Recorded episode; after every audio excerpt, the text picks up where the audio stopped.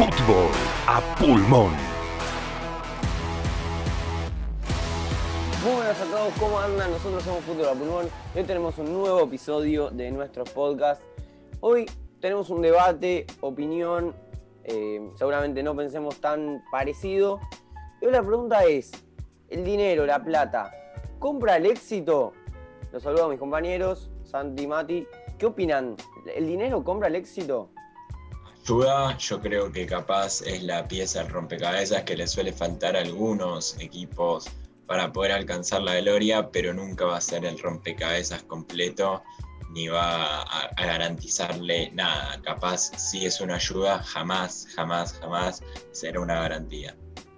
Eh, yo estoy de acuerdo con la primera parte, yo creo que el dinero es una llave que abre puertas, pero la cosa es qué puerta abrís, porque yo no creo que el dinero te pueda traer, por más que vos gastes mil millones de dólares, podés traer jugadores que si no conectan entre sí, que si no tienen un buen DT, que si no, si no congenian bien, nunca van a poder ganar nada. Entonces yo creo que a veces el dinero es mejor tener poco, que te limite y que te veas obligado a comprar realmente lo que necesitas y no gastar por gastar.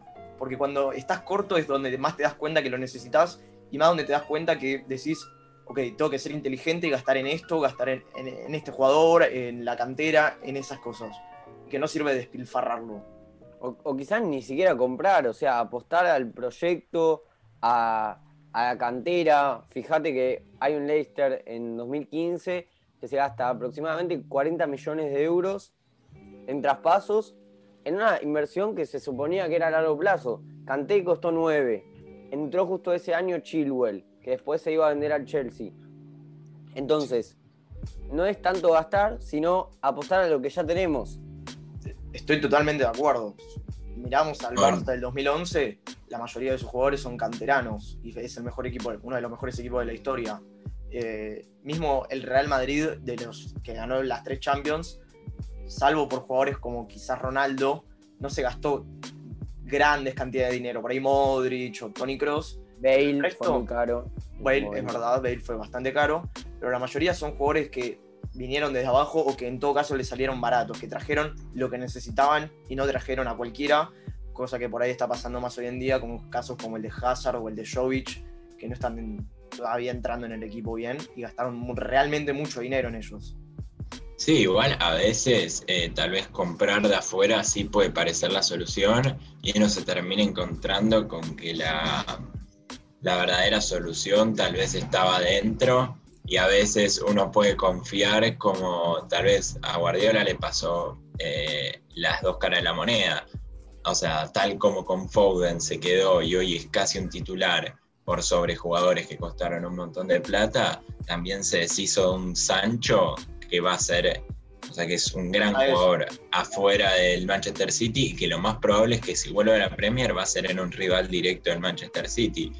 Eh, o en el PSG que compra, compra, compra y cuando saca por fin un canterano relativamente bueno como lo era Coman, lo termina vendiendo y lo termina vacunando en la final de la Champions League, que es justamente lo que no hubiera querido y que el gol de la victoria lo haga uno de esos jugadores por los que gastan tanto en cada mercado de pases.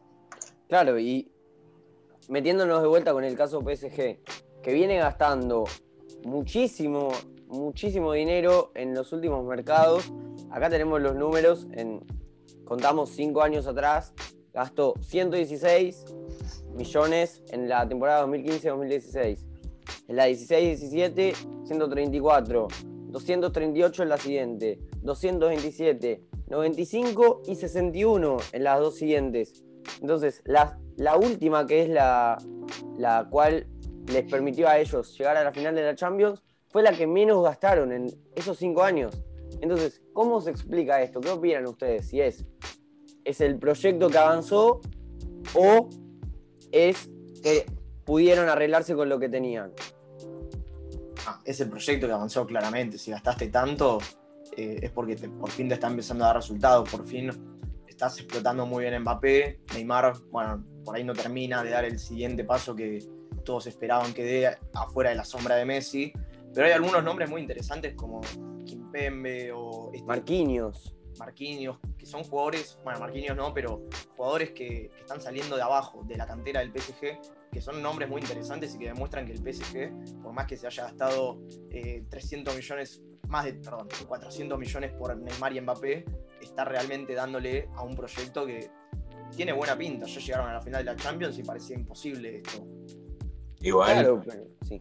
sí, sí, yo creo que con Neymar y Mbappé igual el caso es distinto, porque no estás hablando tal vez de comprar jugadores, tal vez por capricho, que es lo que suelen hacer estos equipos. O sea, ven un jugador que la rompe, lo quiero, lo traigo.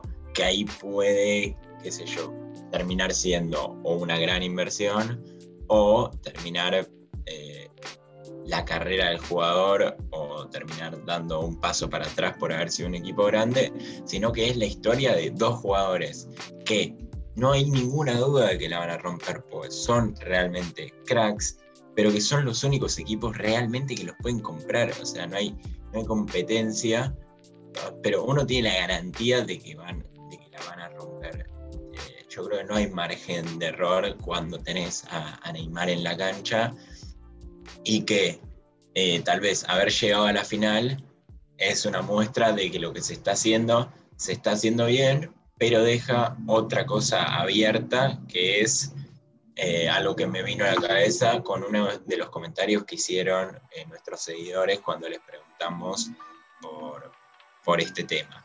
Que dijeron, es una inversión, lo importante de la inversión es recuperar la guita, lo cual me, me parece preocupante porque estamos hablando, claro, de clubes deportivos que los, o sea, recuperarla, recuperar esa plata gastada sería el éxito en, en materia deportiva, pero parece que el negocio es otro y que, somos tal vez nosotros los que lo estamos mirando mal, me lleva a pensar.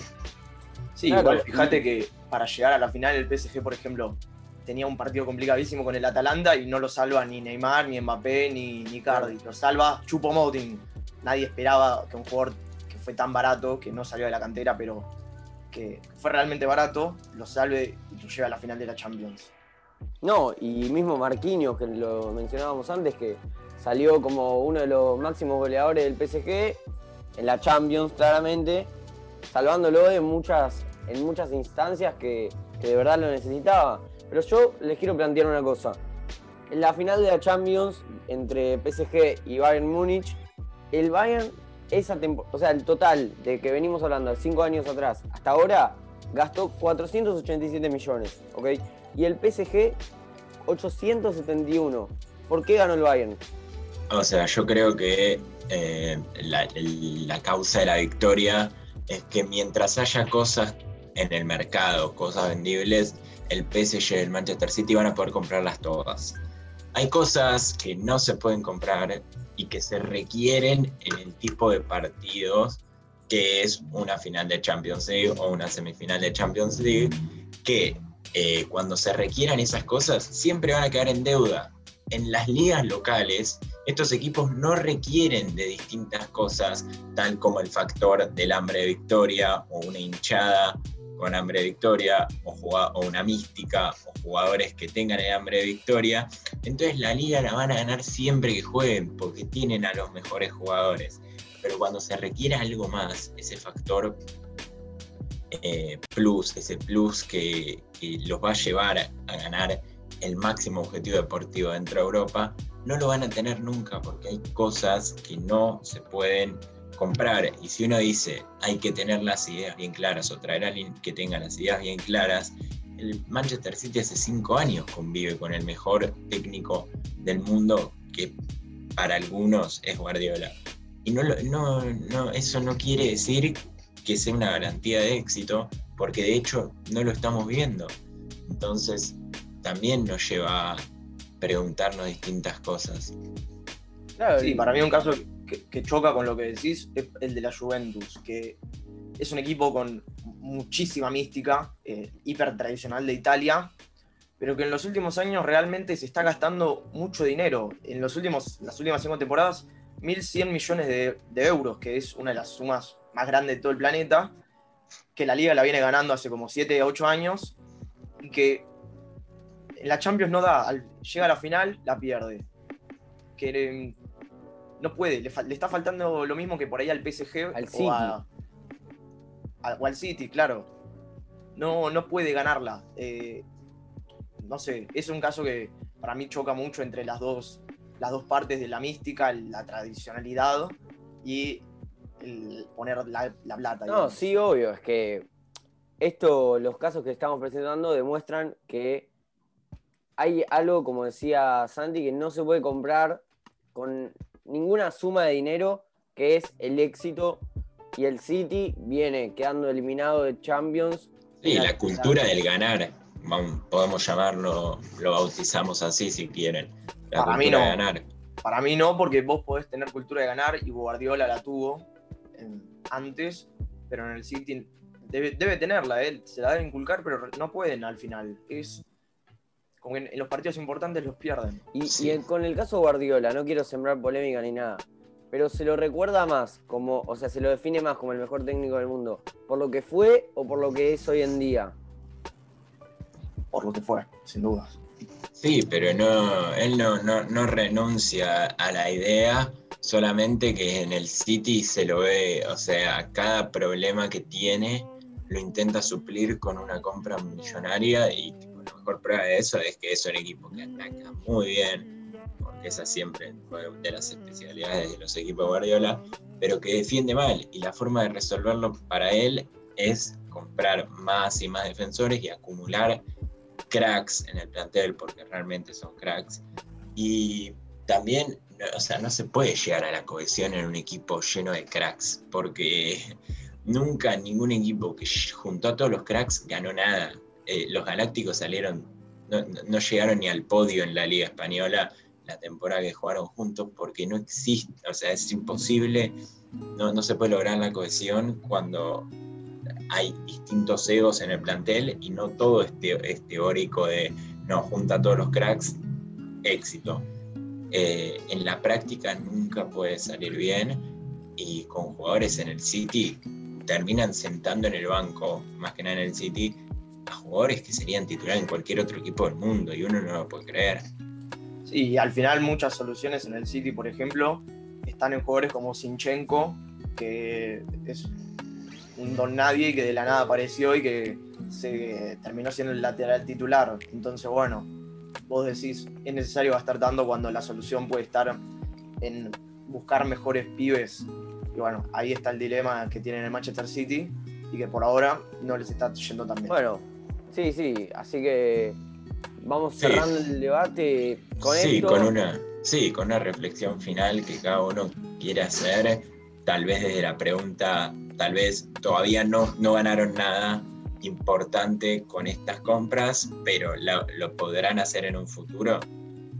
es un es un es algo que no sabremos hasta hasta que pase un poco de tiempo eh, y que se haya un proyecto serio me, me toca más el caso de Guardiola y me gustaría ver cómo, cómo sigue esto así que así cerramos el podcast saben que pueden comentarnos lo que piensan ustedes aunque ya, ya preguntamos por su opinión en las historias pero esta vez terminamos con el debate, nos, nos despedimos, nos vemos la próxima. Saludos a todos.